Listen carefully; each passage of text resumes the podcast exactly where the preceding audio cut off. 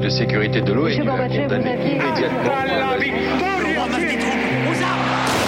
Vous n'avez pas, monsieur Mitterrand, le monopole du cœur. Moi, j'ai vu Brazil. Les présidents, ils sont pas pour nous. C'est moi Vous pensez tous que César est un con Comment ce groupe d'hommes peut décider pour des millions et des millions d'autres hommes 12, 11, 10, 9, ignition sequence start. Mesdames et messieurs, culture générale. Bonjour, bonjour à tous et bienvenue dans Culture 2000. Aujourd'hui dans Culture 2000, on vous parle des Mayas, également appelés Los Mayas. Los Mayas. Los Mayas. Ah, mais hablas espagnol En espagnol. Ah, si, JB también. Moi je connais le. Ketchup, mais j'imagine que ça n'a pas de rapport. Ça n'a pas trop de rapport. Alors moi j'ai également cherché, euh, comment on disait, Maya en Maya. Je n'ai pas trouvé de dictionnaire Maya, mais je- je- j'ose affirmer que Maya en Maya se dit Maya. Bon, à vérifier, on ne sait pas. On va donc passer une petite heure euh, à vous parler de cette civilisation d'Amérique centrale, parfois confondue avec les Aztèques ou même les Incas. Mais c'est bien des Mayas dont on va vous parler aujourd'hui. Une civilisation mystérieuse qui a aujourd'hui disparu, bien qu'il reste une population Maya. Les amis, si vous voulez comprendre tout ça, il va falloir rester avec nous pour cet épisode qui risque d'être passionnant, je vous le dis. Qu'est-ce que ça vous évoque euh, Pourquoi tu dis ça? Ouais, Parce qu'il va l'être. T'es pas, t'es- t'es pas passionné? Si, si, moi j'adore les Mayas. Ah. Euh, bah justement, Marlène, euh, ça t'évoque quoi, toi, les Mayas? Alors, euh, moi, ça m'évoque, c'est quand même là, le deuxième épisode consécutif de Culture 2000 où ça m'évoque un TPE. Des- T'en as fait combien, Marlène Bah, j'en- moi, j'en ai pas fait beaucoup, mais j'en ai écouté beaucoup, malheureusement pour moi. Euh, ne savent pas ce que c'est, Et non, mais attendez, Moi, je ne c'était sais pas c'était ce que un- c'est non plus. hein. Voilà, Un c'est le grand oral d'avant. C'était oui un genre de un genre d'oral euh, recherche euh, qui donnait Interdisciplinaire du lycée. qui- voilà qui donnait des points en plus globalement sans D'accord. foutre grand chose et euh, c'était des élèves qui avaient fait un truc en la matière c'était maths et histoire Ouais. donc autant dire que c'était un peu chaud bon alors moi j'étais Bah, pas le les jury c'est j'étais parfait. pas le jury de maths Histoire et de donc maths. ça consistait à expliquer le calendrier sur le moment je m'étais dit mais quelle drôle d'idée et là en préparant les épisodes je me suis dit bah, j'aurais bien aimé revoir leur TPE pour comprendre quelque chose On les salue parce qu'ils nous écoutent euh, évidemment. Elle, euh, elle. Elle nous écoute Oui. évidemment. Euh, Johan, qu'est-ce que ça t'écoute? Euh, moi, ça m'évoque un, un- un petit voyage au Mexique. En fait, euh, j'avais fait un, un travail euh, d'étudiant à l'époque sur le mouvement zapatiste, dont on parlera. un peu des- des- voir les Mexicains. Voilà, et ça m'évoque mon, évoque mon, mon directeur de recherche qui, à chaque fois que je parlais des zapatistes et des mayas, me disait euh, Alors, comment elle va, la petite mexicaine? Voilà, Ah ouais, rigolo. Passionné par mon travail, sans doute. Là, ça doit mettre en confiance. bah, clair. Euh, et toi, Jean-Baptiste Eh ben, je dirais en deux, euh, Maya Pyramide, Pyramide euh, Patrice Laffont. D'accord, Ah, personne. excellent. très bon, très très bon. Personne n'a parlé des mystérieuses cités d'or, c'est pas grave, ça sera pas non plus l'extrait. Euh, Je m'appelle Sylvain Durif et je- mon nom euh, au plan cosmique c'est Oriana. Donc j'incarne en fait l'énergie de l'homme vert du grand monarque qui est annoncé par les prophéties de Nostradamus. Donc c'est l'énergie du Christ cosmique, euh, celui qu'on connaît aussi sous le nom de Merlin l'Enchanteur. Donc tout ça c'est une seule et même énergie. hein. Sylvanus, l'homme vert, Merlin l'Enchanteur, euh, le Christ cosmique, c'est un seul et même personnage, donc c'est moi. Et j'arrive en cette fin de calendrier Maya pour annoncer la vérité suivante. On est sur le chemin de la paix, de l'harmonie sur Terre et dans le cosmos, en harmonie avec tout le monde justement. Et avec euh, que ce soit les extraterrestres mais qui sont là, hein, ils sont présents physiquement ici, comme j'ai expliqué. Il y a une base euh, militaire ici, il y a des bases intraterrestres, extraterrestres ici. On a pu observer des géants de 3-4 mètres là dans le champ en face d'ici. Donc si vous voulez, ça c'est des réalités. Mais justement, on doit être dans la confiance absolue par rapport à ça, Ouais. parce que nous-mêmes, euh, Eh l'humanité a été composée mais à c'est partir un peu de un message de paix qui nous délivre là ouais, alors là, c'est même plus que le message de paix, c'est la paix intersidérale. la paix maya, à base de, à base, à base de paix maya. hein. Donc on doit Et de Christ, retrouver euh, en fait euh, notre cosmique. Christ cosmique et de Merlin l'Enchanteur. C'est difficile de rebondir après ça. hein. Moi, je. Non, mais C'est eh, franchement, faut le laisser en entier cet extrait. Il dure 3-4 minutes. Bon, allez le chercher. Euh, moi, je vais tout de suite jeter un pavé dans la mare. Je vais Allez. vous dire, parce que là, on a parlé des Incas et tout, machin. Moi, je préfère les Mayas aux Incas. Tout simplement parce que parce qu'ils sont dans Mais une Caraïbe qui est magnifique, alors que les Incas, ils sont dans, dans la montagne et qu'il y a de la brume et tout. Et franchement, je préfère vraiment les Mayas pour ça. Mais on a en aussi fait tu un- préfères juste leur territoire pas les Mayas en eux-mêmes Ouais, mais ils sont quand même vachement plus cool. d'accord très bien très bien Euh, à part ça, on a de vraies raisons de vous parler euh, des Mayas. C'est quoi? Ben, alors, tu l'as un peu défloré, c'est que déjà, on confond souvent les civilisations euh, précolombiennes du continent américain entre Maya, Aztèques et Inca, mais heureusement, Culture 2000 est là pour vous dire où est-ce qu'il faut aller voyager, d'après Greg. Mais aussi parce que, effectivement, c'est une civilisation mystérieuse qui est pleine de fantasmes, hein, comme nous l'a dit Merlin l'Enchanteur à l'instant dans l'extrait, autour des, pyramides, de l'astronomie, tout ça, on va en parler. Et en même temps, c'est cette civilisation-là, c'est aussi une population, les Mayas, qui n'a pas totalement disparu. La civilisation a disparu, mais euh, il y a aujourd'hui des descendants de Mayas qui continuent de vivre Mm. en Amérique centrale. Donc euh, voilà, plein de bonnes raisons de- d'en parler ce soir. Tout à fait. Eh bien, justement, je vous propose d'aller directement vers le Grand 1. Il y a Maya de Moyenné, essor d'une civilisation. Et là, on dit bravo à Johan pour ce jeu de mots. Il Ouais. est très beau. Pas Restez mal. pour la deuxième partie. On va euh, débuter par euh, déblayer un peu cette histoire euh, des, Ma- des Mayas. Déjà dans l'intro, on a dit qu'on a parlé de civilisation, de population. Tu l'as, dit, Johan, c'est une civilisation et une population. Mais on peut peut-être mettre le- les, les- Et- les trucs un, un petit peu plus au clair. Ouais, elle a duré très longtemps. Elle a duré plus de 1000 Mille ans. Encore, je sais pas pourquoi c'est toujours 1000 ans. hein. Oui, Mais Euh, c'est une bonne durée de civilisation, ça, mille ans. Bref, en tout cas, mais c'est ça qui est intéressant aussi, c'est que euh, par rapport à ce que tu disais sur les Incas et les Aztèques, euh, souvent on, on a l'impression que c'est trois civilisations qui coexistaient, qui étaient un peu, euh, enfin, au même moment, alors qu'en fait, enfin, les Mayas vont, vont coexister avec les Aztèques et les Incas, mais c'est une civilisation qui est bien plus ancienne Mm. que, que celle-ci, puisque elle va commencer, en fait, on estime à peu près au 7e siècle avant Jésus-Christ, donc vers moins, vers moins 600, euh, et euh, aller jusqu'au jusqu'au 16e siècle, au moment de, de l'arrivée des, des Espagnols. quoi. Mm. Euh, Il y a des chances quand même que les Mayas aient rencontré les Aztèques parce qu'ils n'étaient pas très loin. euh, Oui, oui, ce- ouais. ils Oui, faisaient parce que- des apéros, quoi. Et puis Ouais. parce que dans toute cette période qu'on divise en fait en trois âges, hein, l'âge classique qui est celui dont on va vous- le plus vous parler, c'est vraiment l'âge d'or des Mayas entre en gros euh, plus 300 et plus 900 après Jésus-Christ. Mm. Et après ça, en fait, le peuple perdure, mais la civilisation euh, va, va péricliter. Et donc c'est vraiment pendant cet âge d'or que ce qu'on imagine des temples, des pyramides mayas et des cités mayas euh, sont les plus florissantes. Quoi. Bon, il faut peut-être aussi dire qu'on parle de civilisation précolombienne, ce Ah qui oui. vient d'où on parle, c'est-à-dire qu'en fait, on, on met dans le même sac tous ceux qui sont euh, existants C'est avant ça, Christophe voilà. Colomb. Voilà. Alors que a c'était un peu long avant C'est Christophe. ça. Donc globalement, il Colomb. s'est passé beaucoup de temps et, euh, et c'est aussi une civilisation qu'on connaît pas très bien. On va, on va le dire assez souvent, euh, notamment parce que les traces écrites qu'ils ont laissées ont, ont été euh, bah, réduites à néant. C'est aussi un des effets de la colonisation euh, espagnole notamment qui a régulièrement en fait euh, éradiqué les, les traces de- des cultures antérieures. Et puis euh, et puis surtout, on va parler de grosses tranches. Johan l'a dit, c'est des- c'est plusieurs siècles qu'on va nous Mm. rassembler autour de ce qu'on connaît. Mais en fait, il faut bien s'imaginer que euh, entre le Maya de moins, moins 300 et celui de 1200, je suis pas sûr qu'ils se comprenaient vraiment. Ouais. quoi. C'est Est-ce que est-ce que c'est une grande civilisation? Est-ce que c'est comme un grand empire euh, inca ou euh, Bah, pas du tout, ouais. C'est c'est justement une des grandes différences avec euh, euh, notamment les Incas et les, Inst- les Aztèques, où on parle d'empire, c'est-à-dire d'un espace politique unifié avec un grand Ouais. chef, etc.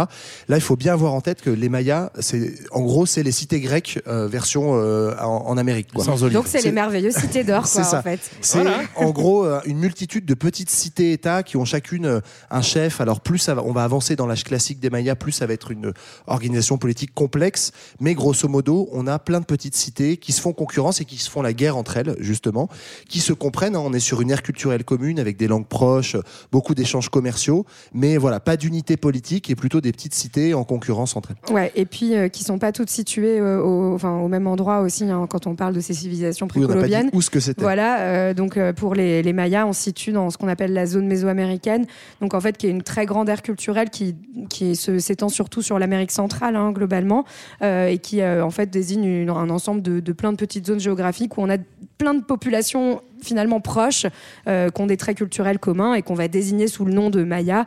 Mais voilà, par exemple, les Mayas n'ont pas connu les Incas qui étaient en Amérique du Sud. Ouais, Euh, voilà. fallait quand même aller vachement loin. Ils auraient pas pu se Exactement. rencontrer. Et peut- peut-être juste ouais, pour préciser ce qu'on confond vraiment souvent, euh, comme ça c'est fini, on n'en parle plus. Les Aztèques étaient plus au nord du Mexique, autour de la capitale Ouais. euh, actuelle euh, Mexico, euh, là où les Mayas étaient vraiment dans le sud À du Cancun, Mexique, mon euh, Chiapas À et Cancun, Yucatan, en voilà. spring break Ouais, le spring break.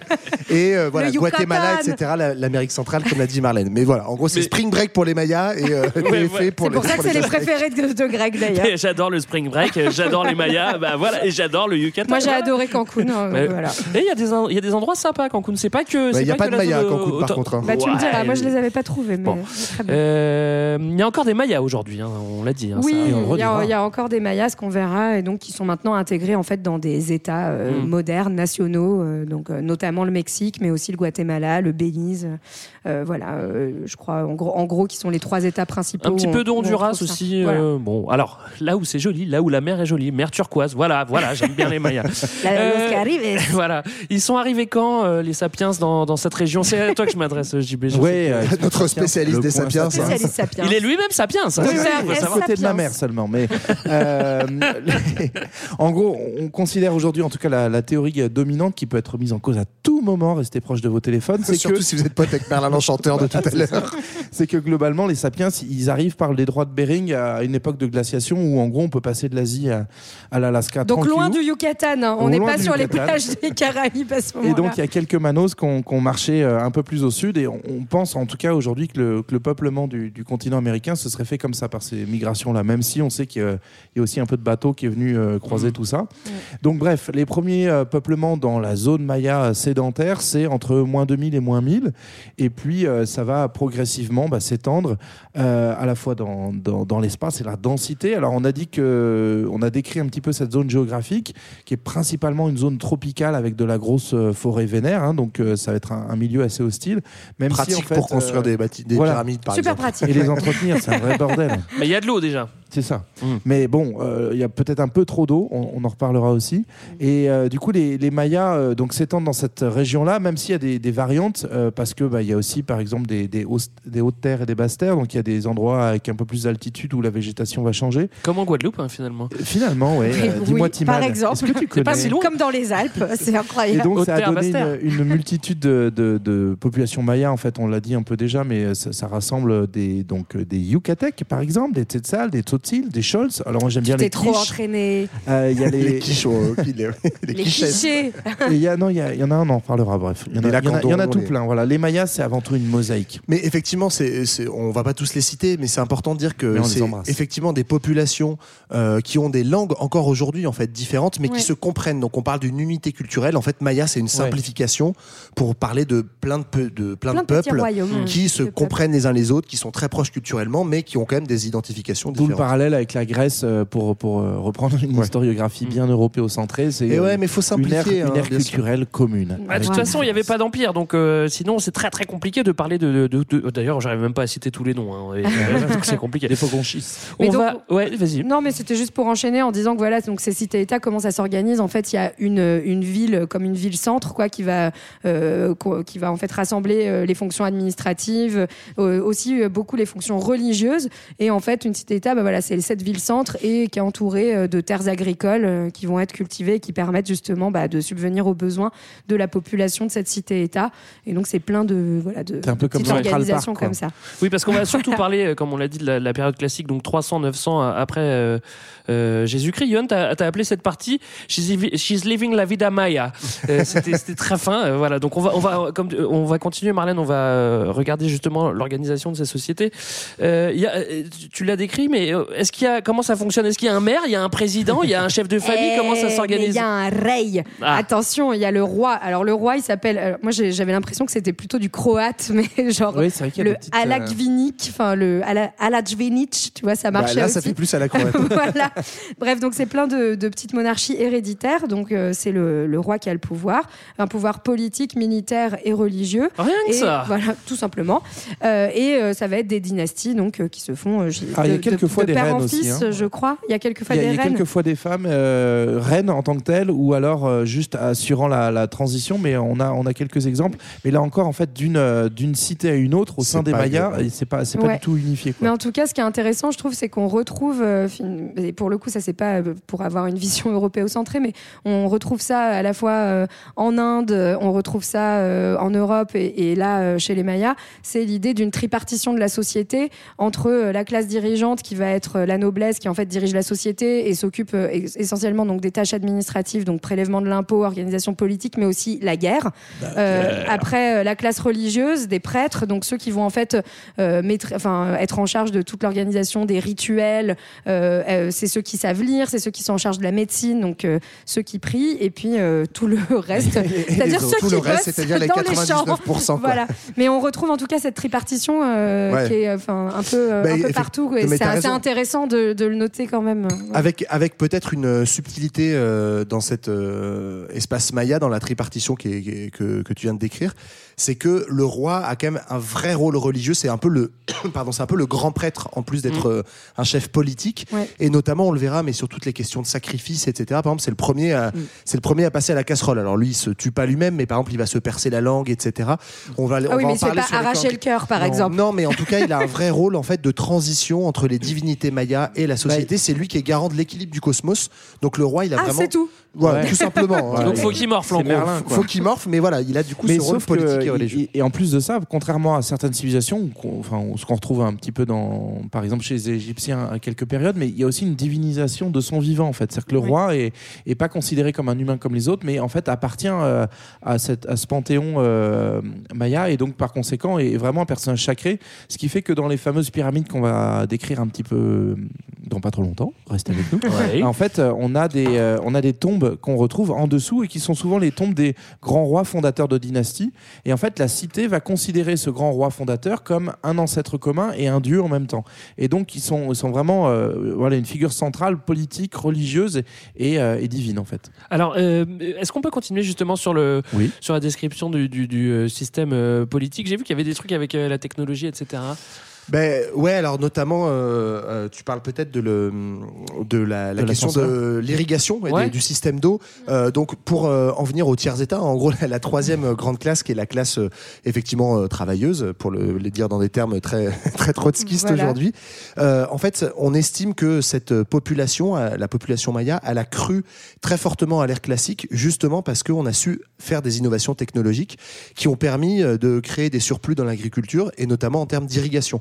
Donc en fait, il y a des systèmes de retenue d'eau et d'irrigation au milieu de la jungle qui vont être inventés entre le 3e et le 9e siècle, qui vont permettre qu'on passe d'espaces mayas où c'était vraiment en gros des petits bleds de campagne à des vraies villes. hein. On, on- on estime même que les villes de l'époque, euh, il y en a certaines, je crois, euh, autour de 60-70 000 habitants, on estime qu'elles sont plus denses que les villes européennes de la même Ouais. période grâce à ce système d'irrigation. Donc l'évolution technologique a un vrai rôle dans le rassemblement de la population et le fait qu'on a une population très nombreuse qui va justement faire les bastages, c'est-à-dire essentiellement l'agriculture cultiver la terre et euh, construire euh, les bâtiments et notamment les pyramides, les monuments religieux et politiques très célèbres. Alors c'est c'est très juste ce que tu dis parce que à Orléans à cette époque-là, franchement, il y avait beaucoup moins de monde et niveau moins. irrigation, c'était à chier. Alors que c'était vraiment un sorte de civilisation Après, c'est une ville fluviale, ça n'a rien à voir, tu vois, Ouais, tu peux pas vrai, comparer. Par contre, il y a- il y, a vraiment un rôle effectivement de cette, euh, de cette densité de la population et notamment dans le pouvoir euh, de, des cités euh, mayas entre elles. Ce qui va faire la hiérarchie, bah, c'est tout simplement le nombre de manos et de manitas, on dit, je sais pas,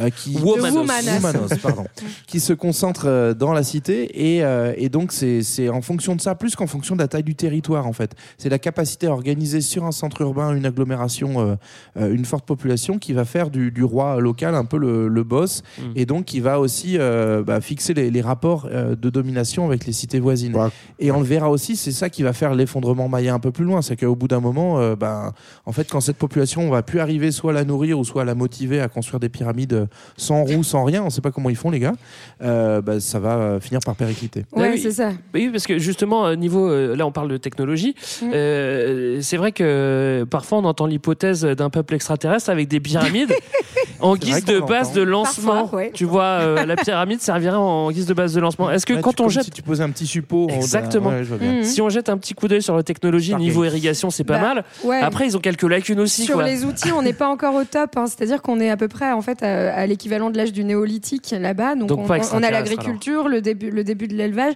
mais on est encore sur des outils en pierre, en bois, euh, et en fait, il n'y a pas encore euh, la métallurgie notamment, ni la traction animale, ce qui fait que bah, les- Les roues, hein, surtout. voilà, Ouais. et la roue, quoi, pour euh, permettre euh, d'aller euh, cultiver, enfin, de travailler la terre plus facilement.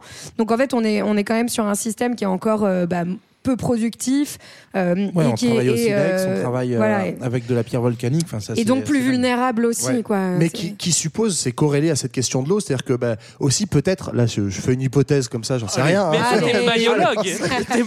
T'es maïologue. Non, mais justement parce qu'il y a un système d'irrigation très euh, et, et une, une agriculture très fertile, et une population très dense, et donc peut-être qu'il y a aussi moins besoin d'aller chercher des innovations technologiques parce que bah en fait, Mm. il suffit d'avoir 200 000 esclaves sous la main pour construire une pyramide Et plutôt voilà. que d'avoir avoir une roue pour faire de la traction Ouais. animale. Je- Euh, on parle d'eau, de technologie. Pose ça là. On n'a Ouais. pas de roue, donc pas de traction animale. Ouais. Mais pourtant, il y a une agriculture qui est quand même assez développée. Il faut Ouais. donner à bouffer. Qu'est-ce qu'on Et les mecs, c'est déjà des gros hippies, ils font déjà de la permaculture là. Euh, en fait, Ouais, ils n'ont pas trop le choix. Ils n'allaient pas faire l'agriculture. ils n'allaient pas mettre du Roundup, hein, mais bon. Tu sais pas, tu sais pas. Eh, si, s'ils sont extraterrestres, ils auraient mis du Roundup. Bah Or, voilà, pas de Roundup. tu sais pas. Conclusion. Bref, donc ils ont un système de culture qui s'appelle intras. la, la milpa, euh, où en fait c'est un système de rotation des cultures assez classique. euh, Enfin. Au départ, avec donc euh, euh, des, des, des jachères, où en fait on fait quatre récoltes euh, par an, de, notamment de maïs, hein, et, et ensuite on c'est de l'agriculture sur brûlis, on, on brûle, on défriche et pour fertiliser, puis on recommence plus tard. Et surtout, en fait, la milpa, ça repose sur trois cultures majoritaires la courge, le haricot et le maïs. Le maïs, il sert de tuteur pour le haricot, Ouais. et la Ah courge, elle permet en fait, avec ses feuilles, de maintenir l'humidité et donc de garder l'eau euh, aussi. Donc euh, toujours cette, his- cette histoire euh, Mm. de, de l'eau en plus. dans Mais le, le maïs a vraiment Voilà. un rôle central. C'est vraiment un aliment presque sacré, hein, qui a une valeur euh, Bah, Il y a un religieuse, dieu etc. du maïs qui est plutôt bien coté dans le. Ouais, ouais, globalement, t'es dieu du maïs, chez les dieux, t'es bien quoi. Ouais, T'es ouais. T'es dieu du de la courge, c'est moins bien, tu vois. Bah, Mais- Dieu du maïs, t'es dieu de la tortilla. Bah, c'est ça. Euh, euh, oui, euh, donc euh, le maïs, euh, on a dit, euh, j'imagine qu'il y a des petits haricots, parce que quand tu vas au Yucatan, tu manges souvent les petits haricots. Ouais, haricots. Bah ouais, c'est ce que disait Marlène. Parmi le- les, les trois Ah oui, cultures là, il y a, le haricot, il y a du piment, il y a des avocats, des tomates. Ça, c'est en gros les produits qu'on retrouve le plus. Bah, c'est Et sympa. effectivement, parce qu'on est dans une zone tropicale, en fait, euh, la terre est très riche et on, peut faire plusieurs récoltes par an pour ça. hein. Si t'es en Suède, c'est un peu plus compliqué. Et mais on n'a pas tout quand même, donc il y a, on, on a des traces hein, d'échanges commerciaux, euh, euh, y compris d'ailleurs avec euh, d'autres civilisations plus au nord, dans le Mexique par exemple, euh, sur d'autres produits, des- du sel, du chocolat, du textile évidemment, de l'artisanat, la La pierre fève de, co- volcanique de aussi. cacao, elle servait de monnaie, c'est assez marrant. Ouais, il y avait un, ouais, c'est ça, mi- mi-troc, mi-monnaie, on sait pas exactement. Mais donc euh, voilà, on est quand même dans des systèmes euh, de, de civilisation assez complexes avec des échanges commerciaux, Mm. une grosse production agricole. Moi, j'ai vu aussi qu'ils élevaient des abeilles, ce qui est assez, euh, assez marrant, parce qu'au temple Tout de Touloum. Maya, Maya l'abeille. Mais, mais- non, mais figure-toi que c'est pas si bête que ça, parce qu'au temple de Touloum, euh, celui qui est au bord de l'eau, là, qui est magnifique, euh, il y a plein de sculptures d'abeilles sur ces temples, et, euh, et on sait que bah, ils, u- enfin, ils utilisaient l'abeille Mélipona pour faire du, pour faire du, du miel, et donc euh, a priori, euh, l'inventeur de Maya l'abeille, ce serait pas si con en fait. Peut-être qu'il a été à Touloum et qu'il aurait. euh, C'est peut-être un ça. lui Mais ça aussi. pas. Sûrement pareil, je un crois. maïologue, je ne sais pas. Euh, bah justement, on évoque les temples, on va en parler un petit peu parce qu'ils sont, ils ont l'air dégourdis malgré le fait de qu'ils n'aient pas de, pas de roue et ils ont pas de roue quoi. Donc, Ah oui, c'est ça. Donc il y a une très grosse architecture euh, maya qui participe aussi en fait de, de cette civilisation, en tout cas à la désigner comme euh, comme un comme une unité, puisque en fait on a retrouvé alors bien tardivement, bien après, euh, traces de nombreux sites dans lesquels on va trouver aussi bien donc les, ces fameuses pyramides euh, à, à toit plat, on va dire, voilà En escalier, là. en escalier, avec euh, également aussi des tours. Euh, on a trouvé des traces de routes, des traces de ponts, euh, même des constructions souterraines autour de l'adduction d'eau, par exemple. Euh, donc, en fait, ça sous-entend quand même qu'il y a une maîtrise architecturale qui est, qui est assez forte, surtout dans un, dans un milieu qui est quand même pas hyper. C'est pas la Beauce, quoi. Euh, globalement, si, Ouais. s'il faut, Ça tu- repousse très vite, quoi, la jungle. Peu. Euh, on embrasse la Beauce, hein, rien contre vous. Et mais- Orléans. et Orléans, toujours là. Donc, en fait, il y a- il y, a cette euh, spécificité qui a vraiment ancré euh, bah, le, la, li- la civilisation maya dans un imaginaire autour de ces grandes pyramides, ces marches. Donc, on, on va décrire Elles sont un très hautes. très hautes, avec très un- abruptes. C'est ça, avec une Pour pente ma assez, petite assez personne. forte. Il n'y a pas que des, des pyramides. hein, il y a- Et non. Bah non, en fait, c'est- Il y a ça, c'est des ce qui reste. aussi. C'est ouais, c'est ça. Ce qui reste aujourd'hui, bah, c'est la- les, les vieilles cités en pierre, donc les bâtiments qui étaient les bâtiments religieux. On en parlera, les pyramides, euh, politiques ou administratifs. Mais euh, le gros des habitations, en fait, euh, bah, oui, 60 000 habitants, tu les fous pas juste dans des pyramides, évidemment. Donc c'était euh, des constructions qu'on retrouve encore aujourd'hui chez les peuples descendants des Mayas, c'est-à-dire des maisons en bois, en chaume et en pisé, hein, c'est-à-dire de la terre, euh, euh, de la terre Des mouillée mélangée avec aussi de la paille. Non. Comment Pas de caravane. non, il n'y avait pas de caravane. Il y avait des massifs, mais il n'y avait pas de caravane. Bah, mais voilà, pas de roue, évi- pas de évidemment, caravane. on- n'a pas trop de traces. Évidemment, on n'a pas trop de traces de ces constructions-là parce qu'elles sont euh, beaucoup moins pérennes, quoi. Ils sont collés comment les bâtiments euh, administratifs? Genre la, préf, la préfecture Maya, elle est comment euh, Elle est à côté de l'école municipale. Bah voilà, en face de la et de la CAF, en fait. poste. bah, non, bah, enfin, je- en fait, on a au centre de la cité donc les temples, justement, donc ces fameuses pyramides là où on observe en plus le ciel, on verra que ça a une importance particulière. Et puis euh, autour les bâtiments administratifs. Et puis plus on s'éloigne, Ouais. justement les bâtiments dont parlait Johan, qui étaient moins pérennes et dont on n'a pas les traces Mm. aujourd'hui. Alors, euh, il y a des sites touristiques aussi que qu'on qu'on- qu'on visite encore euh, aujourd'hui. On le comprend, c'est magnifique. Moi, j'ai cité euh, Tulum tout à l'heure euh, parce qu'il est au bord de la mer des Caraïbes et, c'est le plus impressionnant, je trouve, à, à mon goût. Mais il y a aussi Tikal, Chichen Itza, entre autres. Il y en a plein des, des- des sites. Est-ce que vous voulez parler de quelques sites? Bah moi je croyais que c'était Chicken Itza, tu vois, je m'étais dit tiens ça fait un peu pizza au poulet. Chicken Isa, la maison du chicken. Je vais te prendre Un bucket acheté, Itza deux buckets Giant, et tu me sup- supplément fromage. euh, ben en fait euh, pourquoi Chichon Itza pour le dire Chichon. on va, on va la- Chichon Itza, ouais. Voilà les jeunes. Euh, on est plutôt sur une cité un peu plus tardive, mais qui a eu un rôle euh, pour le coup très très important, euh, et dans lequel on va retrouver ben, pour le coup les, les- les grandes pyramides, avec un centre cérémonial hyper important, euh, et, euh, et notamment bah, des, des observatoires. On va y revenir un peu plus tard, donc je voudrais pas trop spoiler. Ouais, Mais en- ce qui, est, ce, qui est, ce qui est chouette en tout cas, c'est qu'on on, on a vraiment euh, des sites qui ont été préservés parce que envahis par la jungle, d'une certaine façon, la jungle a permis de préserver ces sites-là, Ouais. puisqu'on les a oubliés et donc euh, ils n'ont pas été pillés, on n'a pas réutilisé les pierres pour autre chose. Ouais, et enfin moi je sais que c'est vraiment un souvenir euh, de fou du Mexique, enfin des sites comme Palenque ou euh, un autre qui s'appelle Yaxchilan, qui sont vraiment des sites mayas où en fait tu, tu vas dans la jungle, enfin bref, euh, c'est un peu les fantasmes euh, Indiana Jones quoi, où tu, tu vas dans la jungle au milieu des pyramides, etc. Et, euh, et en fait euh, c'est assez intéressant, enfin on n'arrive pas à bien tout expliquer, mais on a plein, il y a plein de scènes en fait, de scènes religieuses, de scènes de vie qui sont gravées euh, sur les sur les temples et tout ça au milieu de la végétation. Enfin voilà, c'est un peu un peu dingo. Est-ce que personne veut parler de Tikal? Eh bah tant pis, on Si, parlera non. pas de Tikal. Non, c'est pas Non, grave, c'est fini. Non, pas parler de Tikal, mais juste dire un truc, euh, effectivement, sur ces sites dont euh, les noms évoquent peut-être euh, des choses pour certains, peut-être pas pour d'autres. Moi, Bah, j'avoue que je suis pas Débrouillez-vous si vous évoquerez un. Soyez riche et payez-vous J'ai l'impression qu'il y en a une palanquée, non Oh. Non, mais ce qu'on peut dire, effectivement, euh, autour du mythe de ces cités-là, hein, qui sont aujourd'hui des, des sites touristiques très prisés, c'est qu'au moment où les conquistadors arrivent euh, sur ce territoire-là, euh, ces sites sont pas du tout connus parce que ces cités sont déjà à l'abandon, on va en parler, et euh, il va falloir plusieurs siècles avant que des Espagnols ou d'autres euh, découvrent un peu par hasard au milieu de la jungle une petite balade du dimanche là. Ouais, mais donc le, le mythe, enfin c'est pour ça aussi, euh, ça participe de ce mythe-là, c'est que la plupart des sites seront découverts entre au mieux le XVIIe siècle et surtout 18e, 19e, donc de manière très tardive. Mm. Euh, on va redécouvrir cette civilisation. Donc tout ce qu'on sait des Mayas, on le sait depuis très peu de temps en fait. Alors, on va se faire aussi euh, un petit euh, mystical trip au pays Ouais. de la religion euh, Chez, chez les Mayas, tout est lié la religion, la politique, l'agriculture, on l'a un petit peu compris. Et ils kiffent bien la divination. hein. Ils ont une vision. sacrifice, divination. Ils se, ils se, ils se, ils se réfèrent beaucoup aux, aux dieux et à ce qu'ils Ouais. peuvent nous dire à travers les signes, évidemment, qu'ils nous donnent. Et, et on peut dire aussi qu'ils ont une vision du temps qui est très propre à eux. Ouais, bah en tout cas, ils ont développé ce qu'on appelle une véritable cosmologie religieuse. Donc, qu'est-ce que c'est? En fait, c'est une représentation du monde par une société, euh, mais une re- représentation euh, religieuse, et où en fait, on va, euh, il y a, un lien qui va être fait, notamment entre bah, justement l'étude des astres, du ciel, et euh, certains événements religieux et politiques qui rythment la cité. Donc, le, fait de, connaître les, astres, l'astronomie, c'est vraiment quelque chose d'important parce que ça va permettre de mesurer le temps et donc de rythmer en fait toute la vie sociale, toute la vie politique, toute la vie rituelle euh, de la société maya. Euh, du coup, c'est assez hallucinant parce qu'en effet, c'est vraiment des mathématiciens, des mathématiciens, des astronomes de génie, euh, mais tout ça dans une optique euh, religieuse Mm. d'organisation de la société. Ben, c'est vrai, quand on avait fait un épisode sur la mesure du temps, on s'était pas attardé sur le calendrier Maya, mais il On vous réserve surprises. Euh, on peut l'affirmer aussi, et moi je j'ai pas peur de le dire, c'est que les Mayas étaient vraiment complotistes hein, et ils pensaient que la Terre était plate. Oui, dis donc les gars. C'est des platistes. Mais, mais Et ceci carré. dit, Très bien organisé, elle est carrée, et puis chaque bout a une couleur, comme ça tu peux pas te planter. Donc, à mon avis, quand ils faisaient des Merde, courses- chez les rouges. ils faisaient des courses d'orientation un peu à la Colanta, donc c'est ça. Il y a, euh, il y a l'est qui est représenté par le rouge, l'ouest c'est en noir, le, le nord c'est le blanc et le sud c'est le jaune. Et puis au centre c'est vert, tu vois, tu, tu, tu mélanges un peu. Quoi.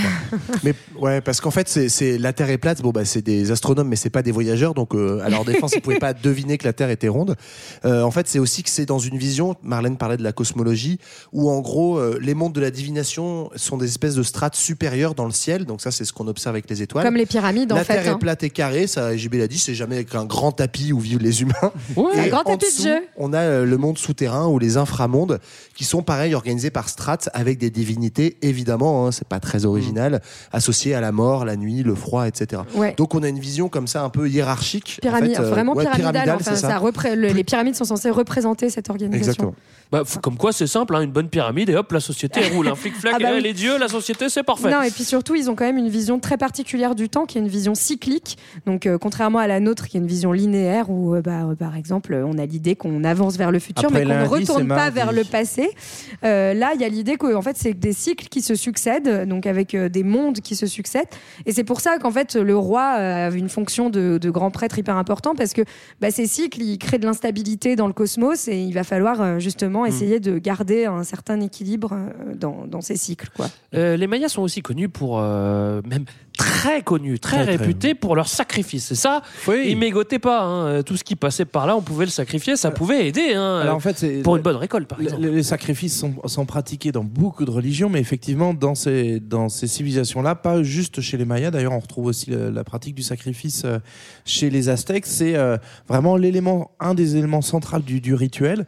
Le but étant, euh, en fait, de, de, de régénérer, euh, par euh, le sang notamment, euh, bah, le, le cosmos et donc de- de- d'entretenir la Terre. Alors, ça fait pas forcément sens quand on vous l'explique comme ça, mais si, pour mais eux, parce que c'est lié à cette vision cyclique dont parlait Marlène, quoi. La mort, la vie, et par donc, le sang, un peu de jeu tu crées la vie, quoi. voilà. Exactement. Et donc, du coup, bah, au centre de tout ça, il va y avoir des sacrifices alors d'animaux, mais également aussi beaucoup de sacrifices humains. Euh, sachant que le sacrifice humain, il pourrait un peu être noté, tu sais, comme sur, pour les piments, quoi. Tu peux aller de 0 à 5. Le, le 0 étant, tu te peques euh, un petit peu le bout de la langue avec des petites épines. Donc, ça, c'est ce que- souvent ce que fait le roi. Ouais, Euh, pour voilà. montrer sa bonne volonté Voilà. et qui Bah, marche aussi. moi quoi. aussi, je me sacrifie.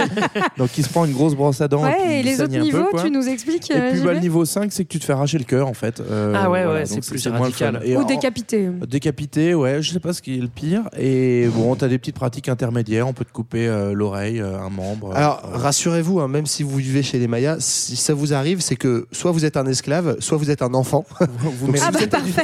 Et parmi les enfants, vaut mieux pas être un bâtard.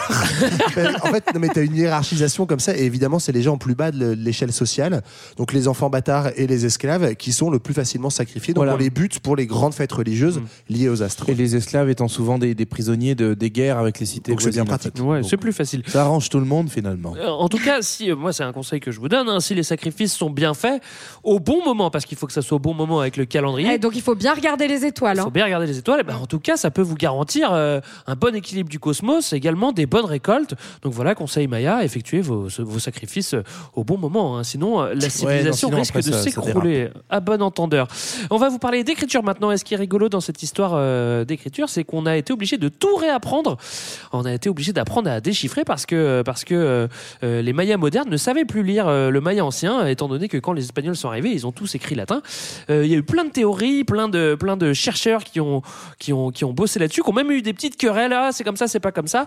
Et euh, aujourd'hui, on arrive à lire, à lire 95% du Maya ancien et euh, c'était pas gagné au début. hein. Ouais, et euh, c'est et c'est toujours pas gagné parce que tu l'as dit, on, dé- on déchiffre pas encore tout. Pour ceux qui connaissent pas du tout, franchement, allez voir, taper euh, écriture Ouais, c'est maya sur internet. C'est hyper joli. Moi, je trouve ça vraiment Ouais. beau.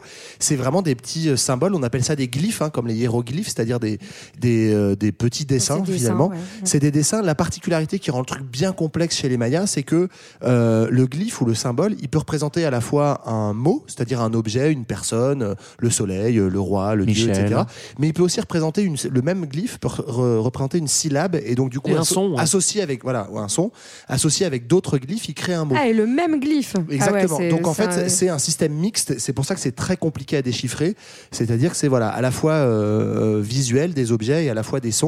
Donc on- il en existe à peu près 800 chez les Mayas euh, et on n'a encore pas tout déchiffré, même si on a réussi à, à déchiffrer le, le plus gros. Moi, j'ai Ah, toujours un doute. Je me dis toujours peut-être qu'on a éla- élaboré une théorie qui, est- qui se tient, mais qui finalement n'est pas la De toute bonne. façon, c'est Ça se pas du tout ça. ouais. Ouais, attends, je sais pas. Mais après, je suis pas un expert. Euh, j'ai j'ai commencé par étudier euh, cet épisode en me tapant, en regardant, pardon, Ah, t'as appris le Maya Ah en regardant bonne un documentaire complet sur l'écriture maya. C'est le premier truc que j'ai appris. J'ai une heure de- d'écriture maya, donc euh, je suis calé. Hein. Franchement, il faut faire un épisode. Non, et puis c'est d'autant plus difficile qu'on a quand même très très peu de sources. En fait, euh, les sources qui sont restées, c'est celles donc euh, qui sont en général gravées euh, dans les temples. Mais en fait, euh, la majorité des, des écritures, elles étaient sur ce qu'on appelle des codex. Donc c'était le- leurs livres hein, euh, de l'époque. Donc en fait, qui étaient des bandes de papier euh, pliées, reliées entre elles. Euh, mais euh, quasiment tout a été détruit au moment de la, de la colonisation espagnole. Donc c'est vrai Merci que plus. Euh, en plus- Enfin, le- la faiblesse des sources rend d'autant plus Ouais, difficile ouais, ouais. euh, l'explication. Et pas de Le- pierre de Rosette. L'autre élément aussi, c'est qu'en fait, c'était une langue qui était avant tout maîtrisée par les élites, par l'administration, par la religion, et donc en fait, la, la majorité du peuple n'avait pas forcément une, a priori, une lecture, euh, une compréhension pleine de, de cette, Ah, euh, pas du tout, de ouais, je cette langue écrite, quoi. Donc il y a- il y, avait des langues orales, des langues orales même, euh, mais euh, mais ça explique aussi que voilà, ça soit pas transmis à travers les âges et que ça n'ait pas résisté à la à la colonisation, malgré quelques petits effets, notamment euh, en fait, il y a, il y a quelques résistants de la culture maya dès, le, dès la colonisation qui, euh, qui vont essayer de, de- d'inscrire, de, de réécrire euh, la, la, la tradition, le, le savoir maya. Donc il y a Mhm. notamment un, un codex qui est resté, qui est le Popol Vuh, euh, mais qui date du XVIe siècle en fait. Donc c'est-à-dire après la grande, la grande ère. D'accord, JB. Je vois ton petit sourire. Hein, voilà. Ah, je- je- J'ai l'impression qu'il y en a d'autres qui sourient. hein.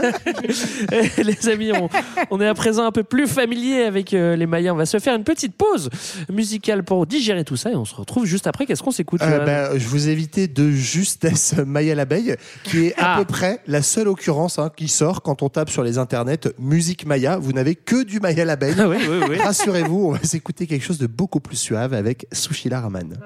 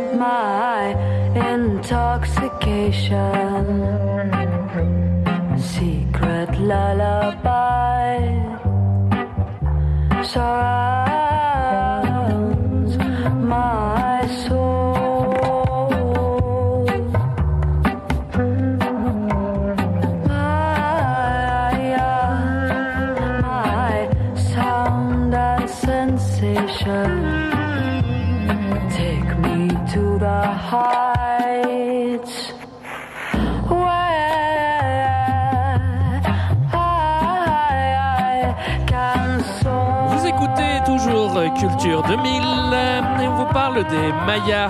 Dans la première partie, on vous a présenté la civilisation, le peuple, l'organisation sociale, politique et économique. Rien que ça, on a déjà pas mal bossé. Juste avant la pause, on parlait religion. Es muy importante la religión euh, par- para los mayas? On continue notre histoire en vous parlant euh, du célèbre calendrier maya. Pourquoi célèbre?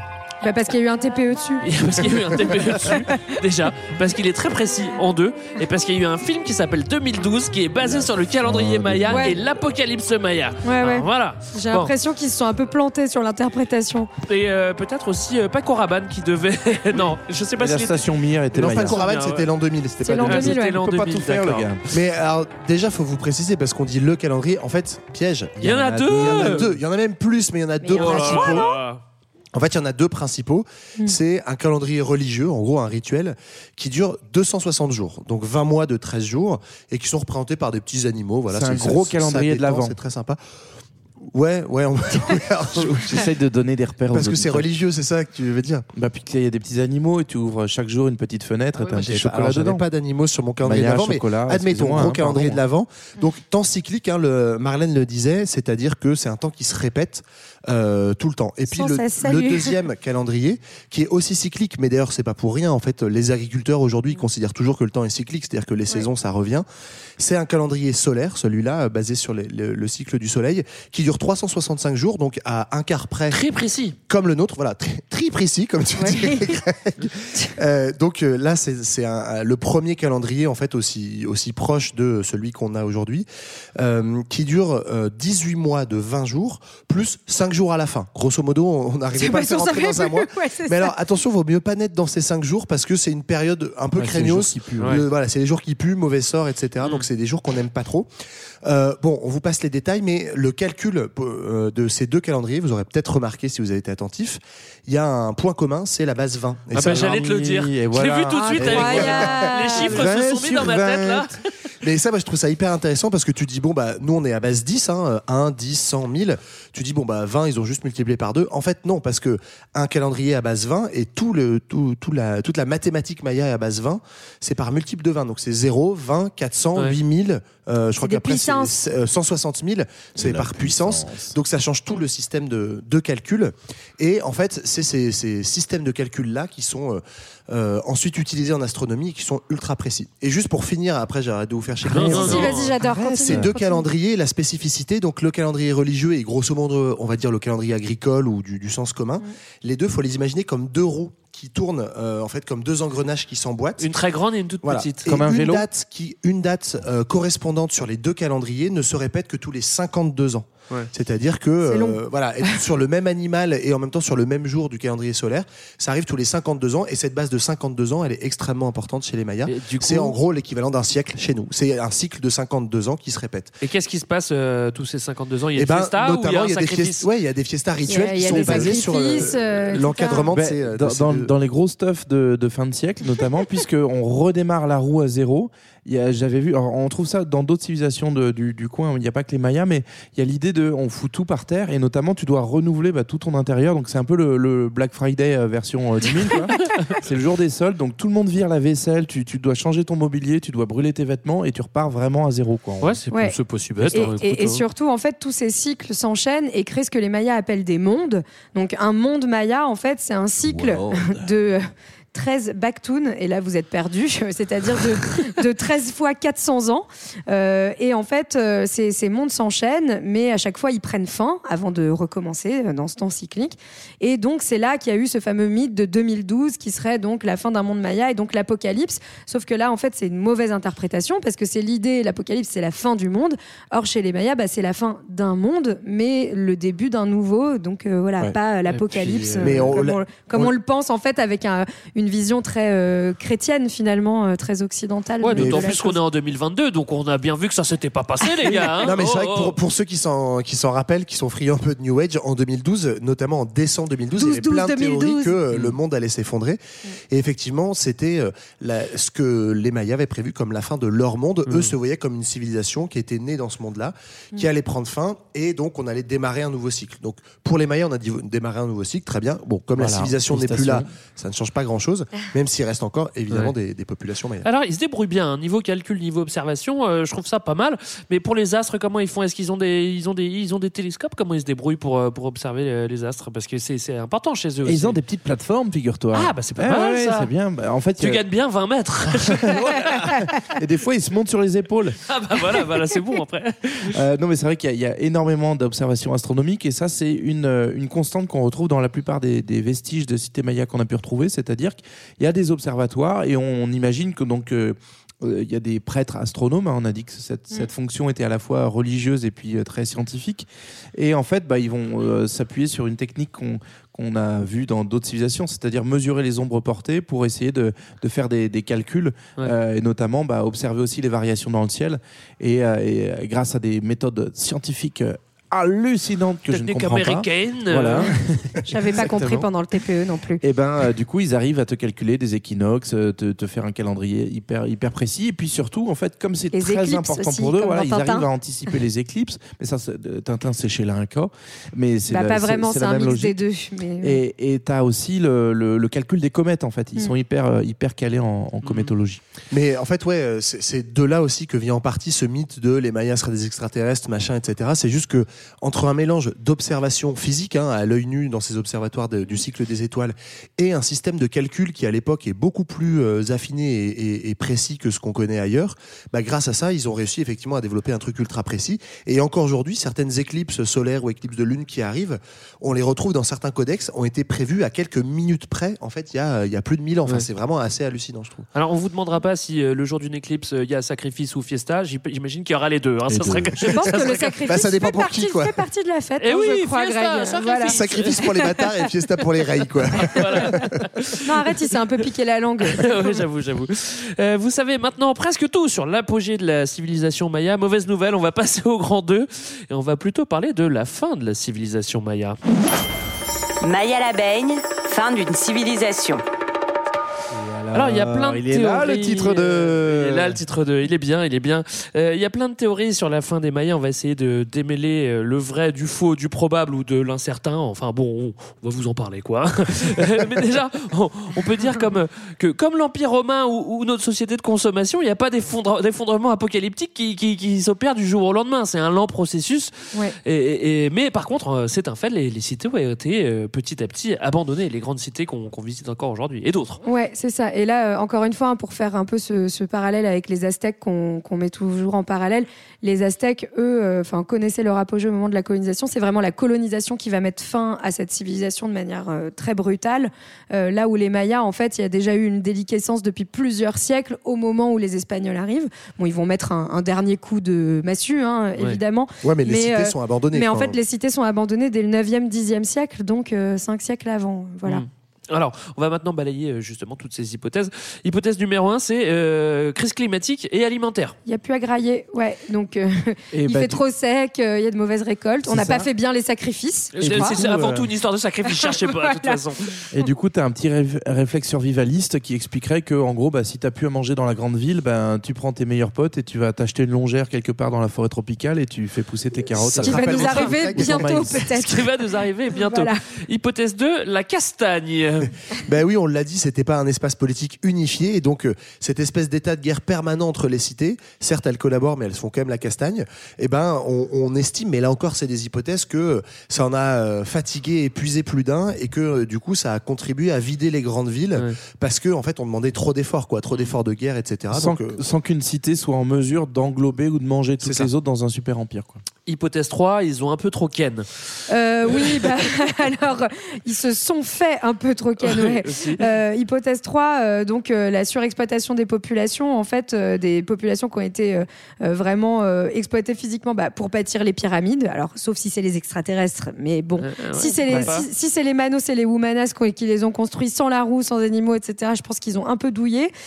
Pour, ils ont douillé pour faire toute l'agriculture, pour tous les impôts. Bref, il y a un moment, en fait, ils ont En dit qu'il y en ouais, avait marre. Ça, ça repose Et, sur une foi voilà. hyper forte dans, dans ce système, dans cette religion et dans ce système politique. Mm. Et en fait, nous, on l'a décrit comme étant uniforme, mais il y a sans doute eu des phases de crise et d'apogée. Il y a sans doute eu des rois qui ont un peu merdé, quoi. Oui, des phases de Euh, contestation, en fait. euh. des, des sacrifices qui ont un peu euh, Bah, la- décalé. voilà, Mal ça. calculé, Ah, quoi. Pouf, vas-y que ça gicle du mauvais côté. Et donc du coup, en fait, euh, on, on sent que dès que le- dès qu'il y a une, une panne de croyance et d'adhésion euh, idéologique, bah, on comprend que tout se casse la gueule parce que tout repose sur une force humaine nombreuse et euh, bah, une petite révolution, un petit Karl Marx euh, des tropiques ça. peut vous foutre en l'air toute une belle cité. Mais ce qui est intéressant, c'est qu'on a beaucoup fantasmé sur cette fin des cités mayas parce que quand les conquistadors, 3-4 siècles après être arrivés sur le continent, découvrent ces cités, ils se disent mais. Oh, les a pas. Ouais, mais ils se disent surtout qu'est-ce qui s'est passé? Il y a eu un grand effondrement, il y a eu un truc. Donc de là aussi hein, vient tout ce truc sur ces extraterrestres, etc. Mm.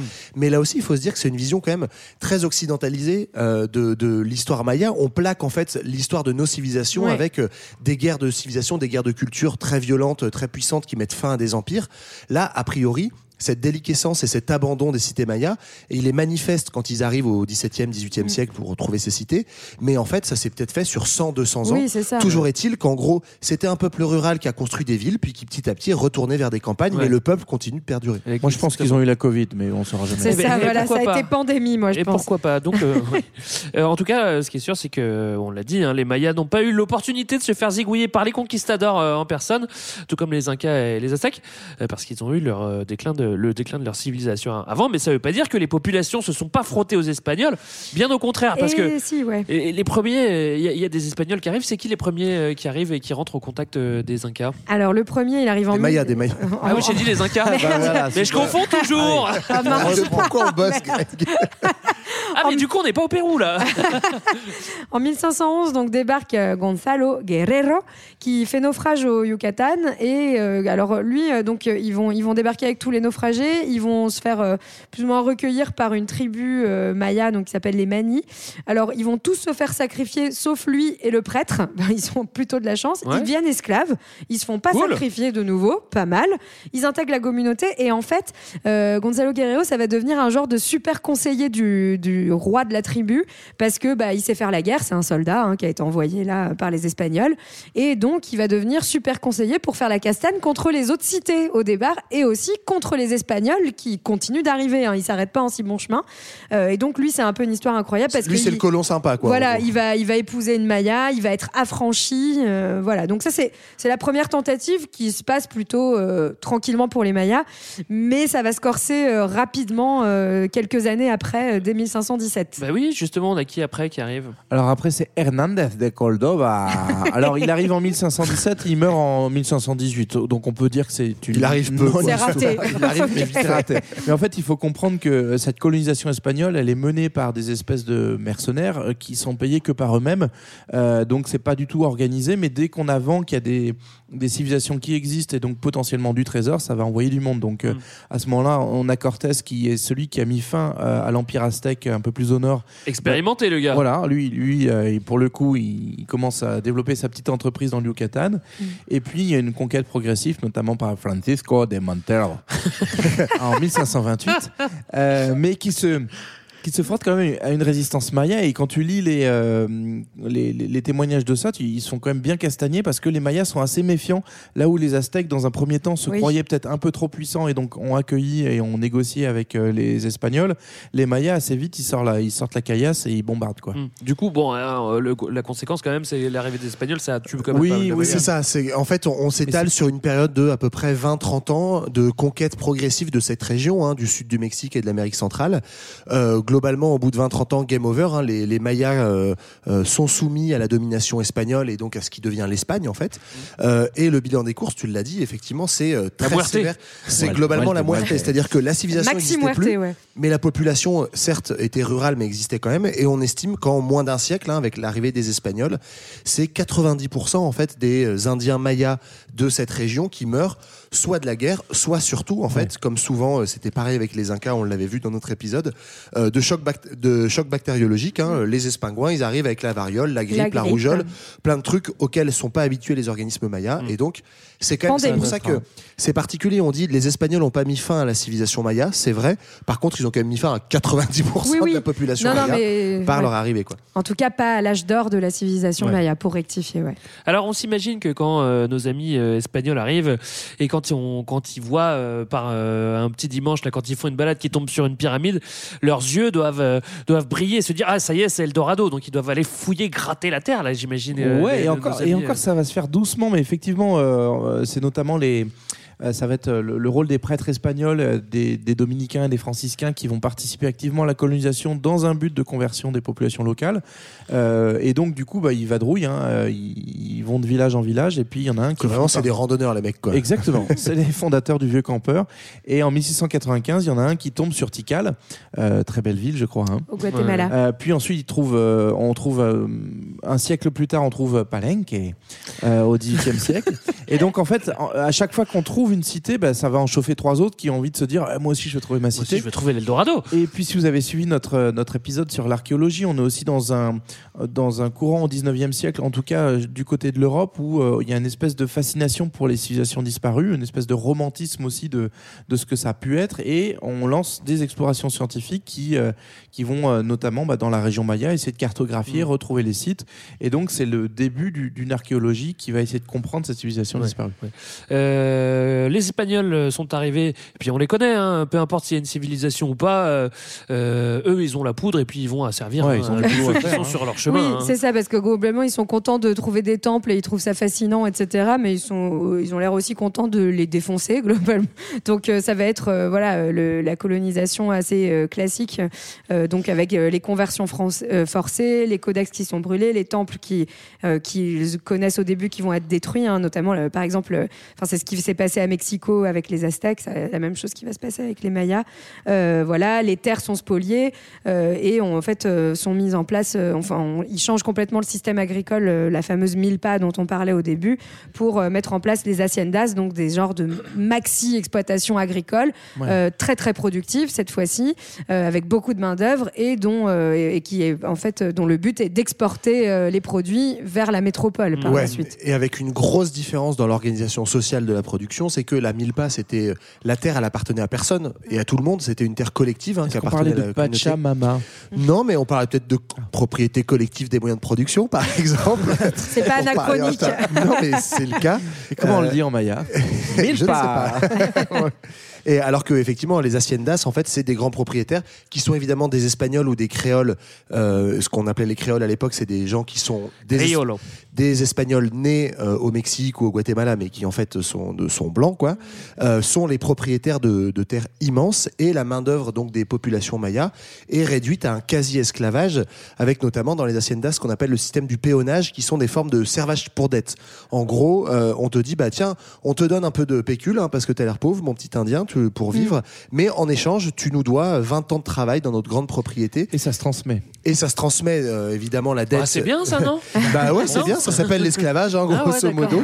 Et ça va durer très longtemps. Au, donc au 18e, 19e siècle, ça se développe très fort. Et c'est ce qui fait qu'on a ce phénomène qui naît de paysans sans terre, Ouais. d'anciennes personnes qui travaillaient collectivement la terre et qui se retrouvent bah, exploitées à la, à la botte d'un grand propriétaire espagnol ou descendant d'Espagnols. En plus de ça, un système euh, colonial euh, classique avec euh, hiérarchisation euh, raciale. Ouais, hein. du plus blanc au moins blanc, quoi, selon ton degré de mélange, euh, qui est perçu comme une, une perversion, une, une, euh, une dénaturation de la pureté blanche. hein. on est vraiment euh, aussi à ce moment-là, on va commencer à bien, bien poser des, des bases de, de théorie raciale. Ouais. Euh, et donc, du coup, bah, forcément, les, les, les indigènes sont ceux qui ont le moins de contact avec les blancs, ils sont même pas métis.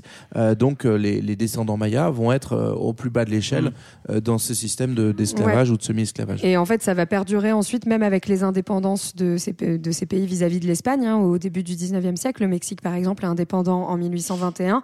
Et euh, en fait, euh, on va maintenir euh, bah, les, les élites coloniales qui deviennent les nouvelles élites nationales de, de, ces, de ces États, et avec les peuples indigènes qui demeurent et qui restent voilà, en bas de l'échelle. Enfin, ça, en tout cas, c'est juste pour dire, le Mexique, même si c'est un pays qui a une population indigène largement majoritaire et très importante, en tout cas une population très métissée, euh, l'indépendance ne ne va pas aboutir à un changement de cette vision euh, racialiste Ouais. et, et hiérarchique de, de la société. quoi. Voire même ça l'aggrave Voilà. en Amérique centrale parce qu'en fait des, des communautés de population euh, qui se disent euh, Lacandon ou Tzitzal ou etc sont séparées euh, par des frontières coupées au couteau comme on a fait en Afrique par Ouais. exemple après l'exploitation coloniale et donc effectivement le poids politique des Indiens et, euh, et enfin ce qu'on a ce qu'on appelle d'ailleurs après ça les Indiens euh, est Mhm. complètement éclaté quoi. Alors, on vous l'a dit euh, plusieurs fois pendant cet épisode, j'espère que vous l'avez compris. euh, Il y a toujours un peuple maya dans cette région. euh, Oui. Déjà, ils sont combien euh, aujourd'hui euh, si on peut Alors c'est pas de- trois de- personnes. C'est pas, c'est pas rien. C'est pas trois personnes. hein. Ouais, les estimations, c'est entre 5 et 8 millions euh, selon euh, la façon de et la, la- la revendication de. Selon la police ou selon le syndicat. Exactement. Mais donc voilà, c'est quand même une, une population assez importante et qui reflète aussi la diversité de, de ce qu'a été la, enfin de ce qu'est la culture maya, c'est-à-dire euh, on, on compte encore euh, de façon active une trentaine de langues euh, issues de, donc, des langues mayas Ouais. euh, qu'on regroupe dans une dizaine de familles existantes. Donc les plus nombreux, ben, on en parlait tout à l'heure, sont dans les, les quiches. J'imagine qu'on dit plutôt les quichesses. Moi, je Euh, sais pas. Ça dépend si t'es en Lorraine ou euh, ou, euh, Ou à Orléans, par ou à exemple. Orléans.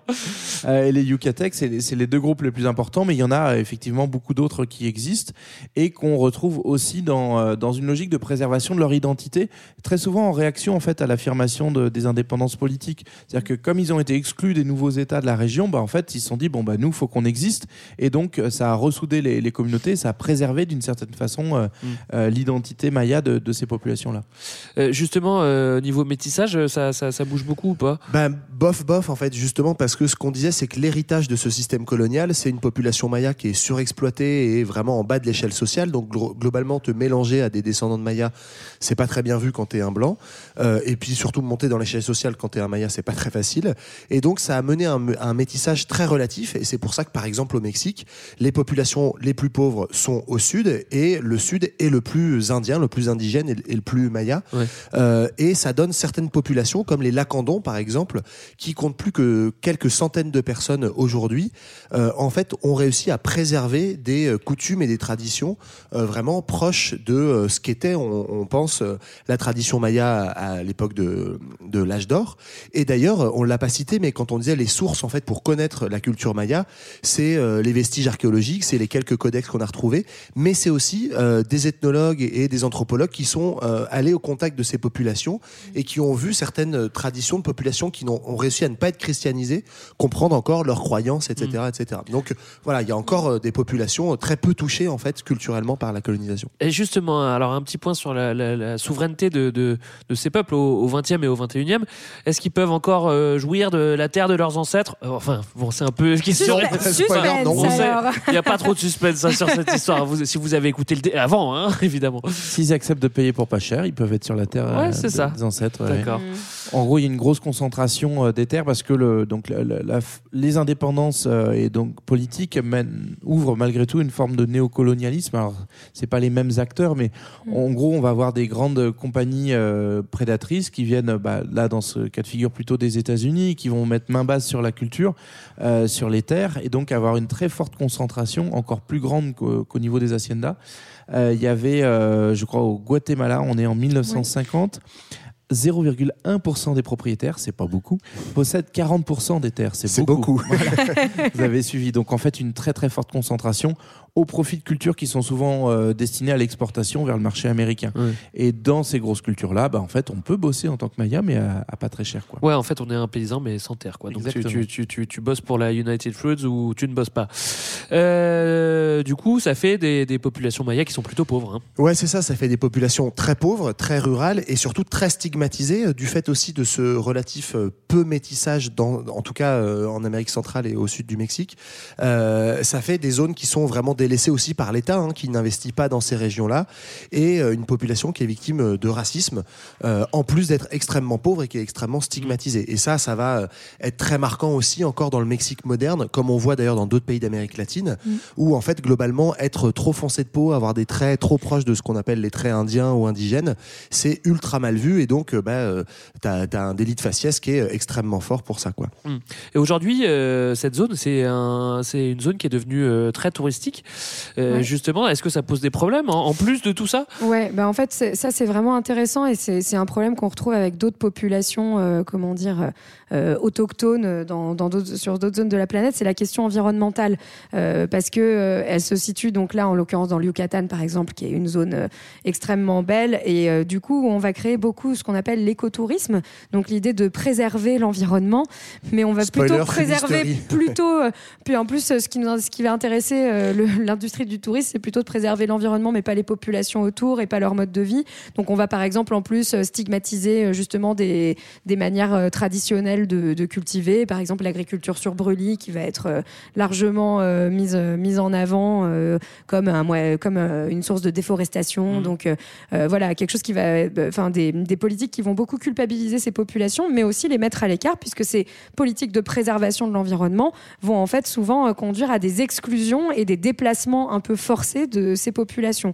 Ce qu'on retrouve en fait dans plein de zones du monde quand on crée des parcs nationaux euh, où en fait on va déplacer les populations indigènes pour faire des parcs, générer des revenus financiers et permettre aux touristes de, de- en général occidentaux de, de venir. En fait, on est souvent dans des, dans des régions qui ont été peu mises en valeur, laissées à l'écart du développement. Et donc, du coup, c'est un peu les dernières réserves dont disposent les États pour faire leur développement, en misant notamment sur, sur le tourisme.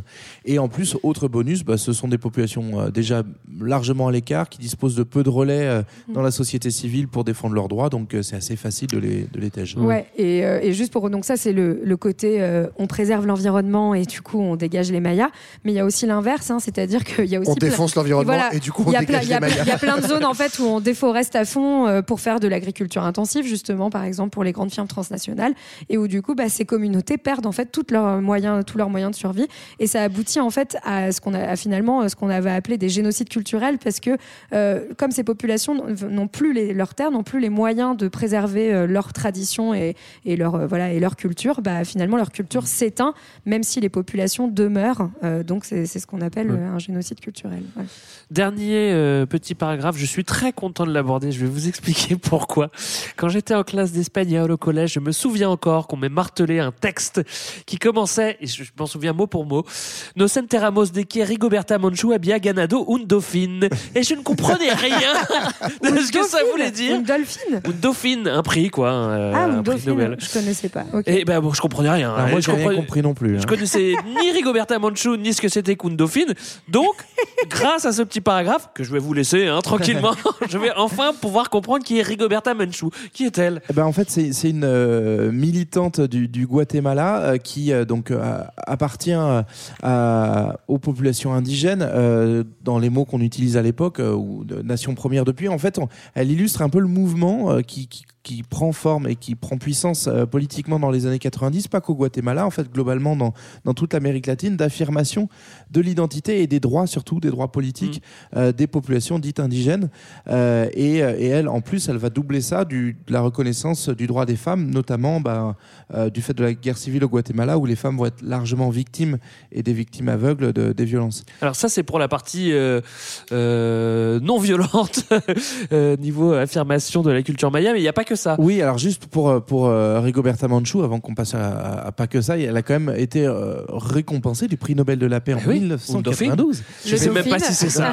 En vrai, ça se trouve, c'est une connerie. Ouais, du coup, j'imagine un prix en forme de dauphin. Oui, mais moi aussi, c'est trop moche. Mais ça se trouve, mais après, j'étais pas bon élève, hein, donc ce que j'ai ramené, c'est pas forcément juste. hein. Mais ce qui montre en tout cas que la, la- la- la cause des nations premières commence vraiment à être, à être mise en avant, que ce soit donc dans cette région-là du monde, on le voit Mm. un peu plus loin au, au Canada aussi, euh, aux États-Unis, ça, ça- ça commence à être reconnu internationalement. Et c'est le moment de parler de ceux que tu connais bien, euh, Johan, euh, les zapatistes. Ouais, ben c'est un, autre exemple après la figure de Rigoberta Menchú de montrer qu'en fait il y a aussi des résistances justement de ces populations descendantes des Mayas qui existent aujourd'hui. Et donc le mouvement zapatiste qui a été un peu un, un étendard du mouvement altermondialiste dans les années 90. C'est intéressant parce que c'est à la fois violent et pas violent. En fait, c'est une insurrection euh, d'un seul coup. hein. En une nuit, il y a une armée d'Indiens. En gros, c'est comme ça que ça a été vu médiatiquement, qui a pris possession de plein de villes dans le Chiapas, notamment, donc dans le sud du Mexique, euh, de plein de terres. Et en fait, ils ont carrément exproprié des terres et c'est une insurrection euh, violente. Je disais violente et non violente parce qu'en fait, ils sont tous armés, mais ils n'ont pas tiré un coup de feu. Ouais. Euh, très facilement, ils ont, libéré, ils ont libéré, entre guillemets, une zone dans le Mexique qui correspond, pour vous figurer quelque chose, à peu près à euh, la superficie de la Belgique. Donc c'est quand même pas rien en Ah, termes d'espace c'est pas politique. rien. Et en pas fait, personnes. ouais, effectivement, moi, j'adore ce sujet-là, mais le mouvement zapatiste, c'est intéressant parce que c'est un peu une rencontre entre une révolution, on va, dire marxiste ou plutôt guévariste assez classique, hein, de le sous-commandant Marcos, qui est la, la figure connue. Ouais. C'est un blanc, un télo, euh, qui a fait des études de philo à Mexico, qui se dit dix ans plus tôt, hein, en 84, tiens, je vais aller voir les petits Indiens, les pauvres là, et je vais leur donner des armes pour qu'ils se révoltent. Et en fait, il est euh, complètement indigénisé avec son mouvement, et ça devient là où c'était pas le but au départ, un mouvement indigène, un mouvement d'insurrection, euh, de libération de la terre, d'expropriation, etc. On vous passe toutes les étapes, mais en gros, après cette insurrection de 94, encore aujourd'hui, euh, donc euh, presque 30 ans après, on a en fait toute une zone d'autonomie qui est une sorte d'État dans l'État. Le mouvement zapatiste, c'est hyper intéressant, qui organise une forme de démocratie directe, donc avec euh, des systèmes de désignation de chefs, etc. Euh, Il y a plus d'école, il y a plus de, euh, de police, il y a plus de présence de l'État, hormis évidemment un Ah bah, harcèlement. J'aimerais bien voir ça, tiens. Non, mais hormis un harcèlement euh, d'abord de l'État mexicain, aujourd'hui beaucoup de milices paramilitaires, mais en tout cas c'est une forme d'auto-organisation démocratique très intéressante qui est mise en place et qui a, co- qui a eu un grand écho parce que notamment le sous-commandant Marcos est une, a été notamment dans les années 90 une figure euh, très médiatique du De mouvement toutes les pochettes altermondialiste. d'albums de Manu Chao. Exactement. Oui. Et euh, voilà. Et donc euh, encore aujourd'hui, c'est quelque chose qui Ouais. émeut pas mal de gens à travers le monde. C'est un symbole de résistance à la fois à la colonisation euh, et à ces 500 ans de colonisation espagnole, et aussi une forme d'auto-organisation euh, euh, proche des idées d'extrême gauche. quoi. On arrive à la fin euh, de notre épisode, les amis. Est-ce que vous voulez rajouter quelque chose Ou alors, est-ce que vous avez des recommandations Bah, il y a un super C'est pas sorcier. Ceux, qui se sont dit c'était trop long leur épisode, il y a un C'est pas sorcier de 20 minutes plus court qui est très bien aussi. Très parce bien. que et je fais un petit dédicace à Jamie qui nous écoute certainement. Bah, évidemment. Parce que j'adore C'est pas sorcier. Très bien. Euh, voilà, c'était notre épisode sur les Mayas. On espère que ça vous a plu. Euh, c'est l'avant-dernier épisode de la saison. Euh, donc nous, on se retrouve dans deux semaines pour le dernier épisode, si vous savez calculer. D'ici là, réseaux sociaux, podcast, livre, Twitter, Instagram, tout ça, tout ça. Bisous. Qu'est-ce qu'on s'écoute, Johan On s'écoute justement un petit Manu Chao parce que dans ce premier album euh, Clandestino, on trouve euh, parmi tous les samples de nombreux samples du sous-commandant Marcos que vous allez entendre dans cette chanson. Bye bye. Salut.